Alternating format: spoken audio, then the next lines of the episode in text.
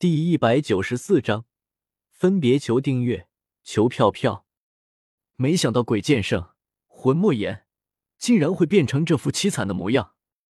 一道的戏谑的声音传来，紧接着，一位身穿金色长袍的白发老者撕开虚空走了出来。古无心，魂莫言见到白发老者，眼瞳一缩，深深的看了萧邪一眼。撕开虚空，转身离开了。古无心，古族的斗圣强者，修为是四星斗圣。原本魂莫言如果是全盛状态，还有把握和古无心一战。可是现在实力只有全盛状态的一半，如果还和古无心战斗，很有可能会折在这里。跑得倒挺快。古无心见到魂莫言离开，也没有阻止。魂族的人最擅长逃遁。即使魂莫言现在的实力大减，可是终究还是斗圣。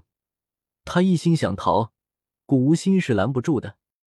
萧协看到魂莫言退走，将手中的土灵珠重新收了起来。刚才如果古无心没有出手，萧协便会使用土灵珠召唤山神攻击了。如果萧协所料不错，刚才古无心到了，应该有一会了。可是他一直没有出手。虽然古族的人和萧家的先祖萧玄签订了血契，不得伤害萧家的人，但是不代表他不能看着别人杀死萧邪。刚才如果不是轩儿挡在萧邪面前，恐怕古无心会看着萧邪被魂莫言所杀。萧家和古族可能以前是盟友，古族之中也有一部分的人偏向萧家，但是现在更多的古族中人。看不起萧家，也绝不希望萧家出现一位能够将萧家重现辉煌的人。原本斗气大陆上有八大家族，萧族没落后，那些财产便被其他七大家族瓜分掉了。否则，萧家就算没有了萧玄这位斗圣巅峰，家族里面也有不少斗圣的。如果没有其他家族的打压，也不可能变成加玛帝国。这个边缘帝国中的三流势力，现在如果萧家重新成为八大家族，就表示其他七族需要将一部分的资源让出来。被吃下去的东西哪有吐出来的道理？他们自然不会希望萧家重新成为第八大家族。无心爷爷，薰儿看着走过来的古无心，笑着叫道：“见过无心长老。”灵影对古无心恭敬的行了一礼，多谢前辈出手相助。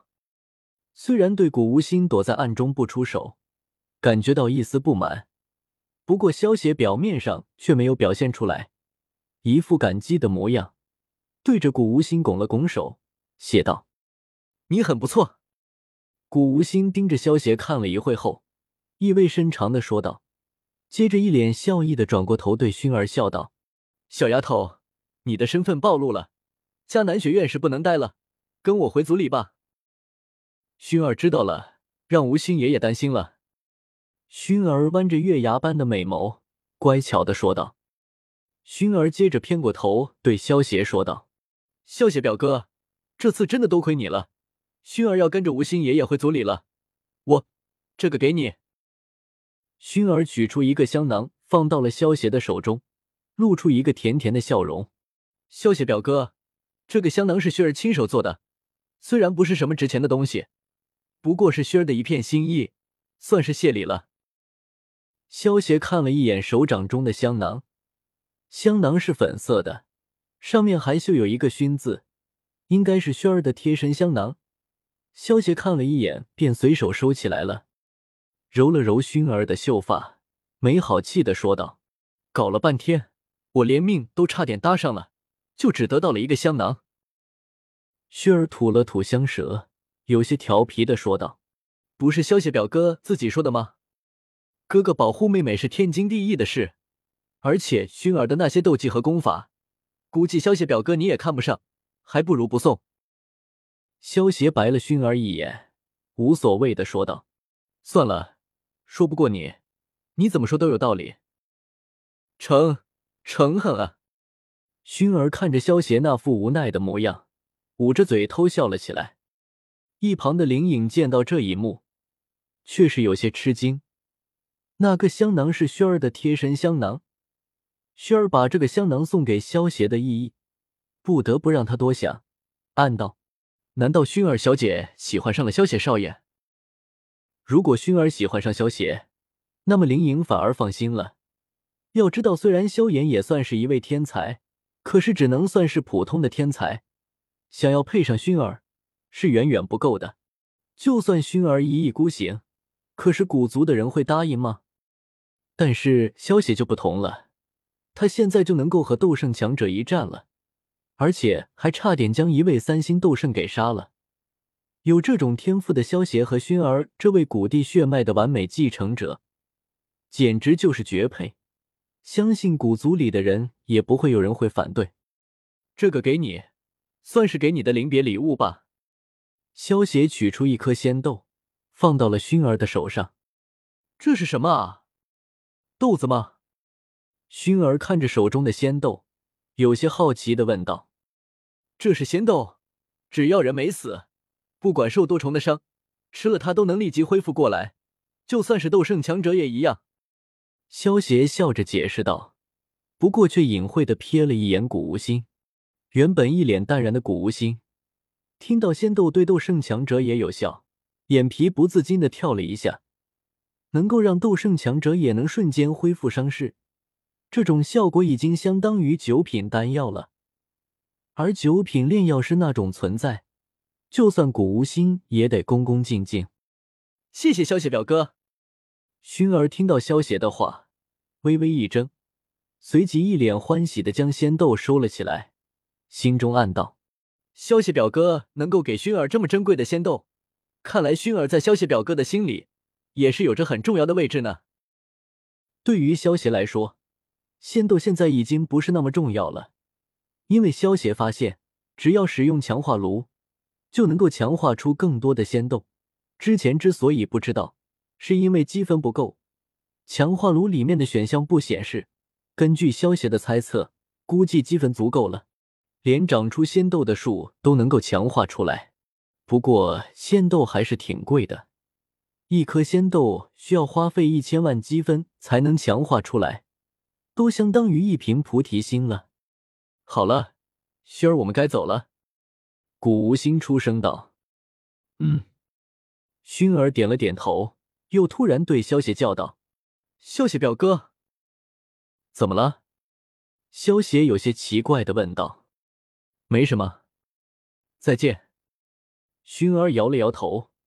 原本薰儿是准备让萧邪给萧炎带句话，告诉萧炎说他回去了。可是话到嘴边，看着萧邪的脸，他又说不出来了。再见。萧邪虽然感觉薰儿有些异常，但是也没有多想。在萧邪心中，薰儿和萧炎两人从小时候就是一对了，所以萧邪也没有打算过去挖萧炎的墙角。萧邪对薰儿更多的是哥哥对妹妹的那种喜欢，所以他才感觉不到薰儿对自己的好感。就算感觉到了，他也只以为薰儿对自己是妹妹对哥哥的那种好感。只是萧邪遗忘了一点，那就是只要锄头舞得好，没有墙角挖不倒。虽然萧邪没有特意在薰儿面前刷好感，但是英雄救美的时候，就是最容易刷好感的时候。萧邪之前和薰儿他们一起前往迦南学院的时候，出手斩杀过一位魂族的斗宗，在那个时候就已经让薰儿对他产生了好感。今天又拼命在魂族斗圣的手下将他救下，这种好感又提升了一个程度。不知不觉中。萧邪在他心中的分量已经渐渐赶上萧炎，甚至超过萧炎了。至少刚才他面对魂族斗圣的时候，第一个想到的人是萧邪，而不是萧炎。薰儿的实力远远高于萧炎，而女生们的内心，往往却更希望自己喜欢的人能够保护自己。原著之中，萧炎身为主角，实力提升的很快，最终超过了薰儿。可是现在，萧炎的机缘被萧邪截胡后，萧炎的实力估计永远都追不上熏儿了。不过，其实萧炎也不是太亏。萧邪虽然抢了萧炎的机缘，但是同样阻止了纳兰嫣然的退婚。到现在为止，纳兰嫣然都还是萧炎的未婚妻。目送薰儿他们离开后，萧邪也转身离开了。接下来他有的忙了。